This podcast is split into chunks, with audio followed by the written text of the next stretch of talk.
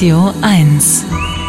Wenn Sie einen äh, Zelturlaub planen in Skandinavien diesen Sommer und Angst vor Mücken haben, denn die werden Ihnen da garantiert begegnen, nehmen Sie einfach mich mit. Das ist immer ein sehr einfaches Mittel. Wo ich bin, stechen die Mücken niemand anderen mehr, aber an mir hängen sie dran. Wie verrückt. Äh, ich habe, glaube ich, schon mal erzählt, mich hat sogar schon mal mitten im Winter eine Mücke im Fahrstuhl äh, gestochen, die dort überwintert hat. Warum auch immer, weil normalerweise äh, suchen Mücken ja nur Opfer aus, wenn sie Junge haben, die sie dann mit dem menschlichen Blut füttern wollen. So habe ich das zumindest mal verstanden. Und jetzt hat sich eine der größten, berühmtesten Universitäten der Welt, die Johns Hopkins University, äh, mal auf den Weg gemacht und hat äh, sich gefragt, welche Düfte ziehen Mücken eigentlich tatsächlich an? Und das ist ein so spektakuläres Experiment gewesen, dass wir es Ihnen vorstellen lassen von einem Wissenschaftler, der auf Insekten steht.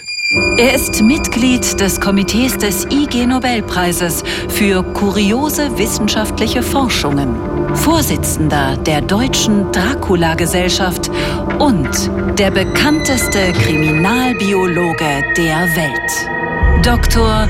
Marc Benecke, live auf Radio 1, die Profis. Summ, summ, summ, lieber Marc. Aha, wohl, wohlriechende Grüße aus äh, Leipzig, wo gerade das Welfgotik-Treffen ist, wo eigentlich sonst alle nach Patchouli riechen, was auch Mücken abwehrt. Ach, übrigens, echt? Ja. Patchouli ist bei den, bei den Schwarzen, ist Patchouli bei den Gothic-Typen? Ja, eigentlich. Also dieses Jahr habe ich noch keins gerochen, weil irgendwas stimmt nicht, aber äh, oh. Mücken mögen es jedenfalls ah, nicht. Ah, okay. Also äh, Johns Hopkins University habe ich schon erklärt, eine der besten Unis der Welt und die haben ein spektakuläres Experiment gemacht, einen Mega-Riechtest für Mücken, aber nicht in den USA, ne? Ja, genau. Die haben zusammen mit dem Matcha Institute oder Trust in Sambia gearbeitet.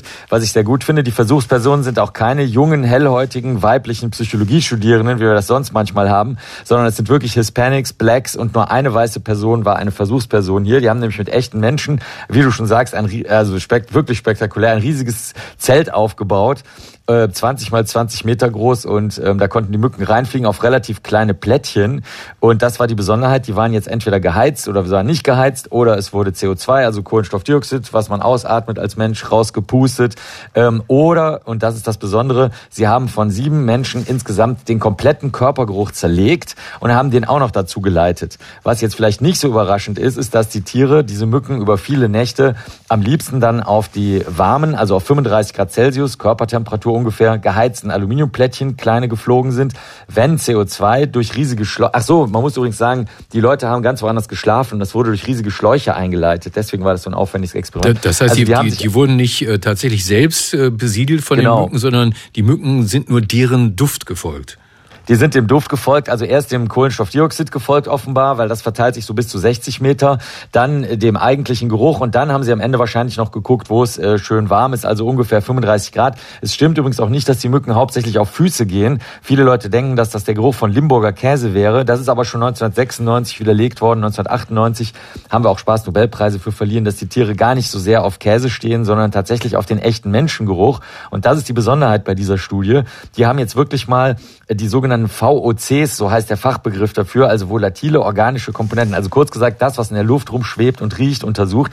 Und jetzt wissen wir endlich, nach, nach, weiß ich nicht, Jahrtausenden wahrscheinlich der Menschheitsgeschichte, was die Tiere mögen und vor allen Dingen, wonach Menschen wirklich riechen und wie man das dann eben auch abwehren kann, dass die Tiere fliegen. Und zwar die eine Person, das war Human Number Two, also Person zwei, die roch ähm, stark nach Buttersäure und Hydroxybuttersäure. Da sind die Tiere dann hinge... Ähm, äh, nee, Entschuldigung, die Person zwei war es nicht, genau. Die roch nicht so stark nach Buttersäure und Hydroxybuttersäure, während die anderen ja. Und diese Gerüche entstehen durch die Bakterien auf deiner Haut und wie du dich ernährst. Aber das, was im menschlichen Körper überhaupt noch geruchlich interessant ist, das wusste ich selber nicht, ist unter anderem Granulaceton. Das hört sich schon so, so granulig an. Das ist der Geruch von Mangos, Reis und Tomaten. Also Menschen riechen unter anderem nach Mango, Reis und Tomaten. Dann Orangenblüten und Neroli-Geruch. Das ist Dekanal ähm, oder Dodekanol, das ist der Geruch von Johanniskraut und Thymian. Und als letztes will ich nur noch erwähnen, es sind noch mehr, 1,8-Ziniol, das wird auch Eukalyptol manchmal genannt. Das kommt in Rosmarin, Baldrian, Estragon und Thymian vor. Das heißt, wenn man manchmal hört, dass Menschen ähm, vielleicht Tomaten aufstellen sollten, weil das angeblich gegen Mücken wirkt, da wäre ich sehr, sehr vorsichtig gegen diese ganzen Hausmittel, sondern ich würde irgendwas nehmen, was gerade nicht nach all diesem riecht, denn all das kommt im Menschen vor. Aber die Mücken, wie du schon gesagt hast, fliegen tatsächlich nur zu der Person hin. Das hat man hier nämlich auch getestet mit bis zu sechs Probanden und Probandinnen, die am meisten Buttersäure und Hydroxybuttersäure auf der Haut hat. Also das ist das Geheimnis. Und wenn du das eben hast, weil dein Körper so riecht, dann musst du dich mit irgendwas einschmieren, was möglichst äh, abstoßend ist, zum Beispiel Patchouli. ja, das wäre eine gute Idee, wenn das helfen würde. Buttersäure, ist das nicht einfach Schweißgeruch?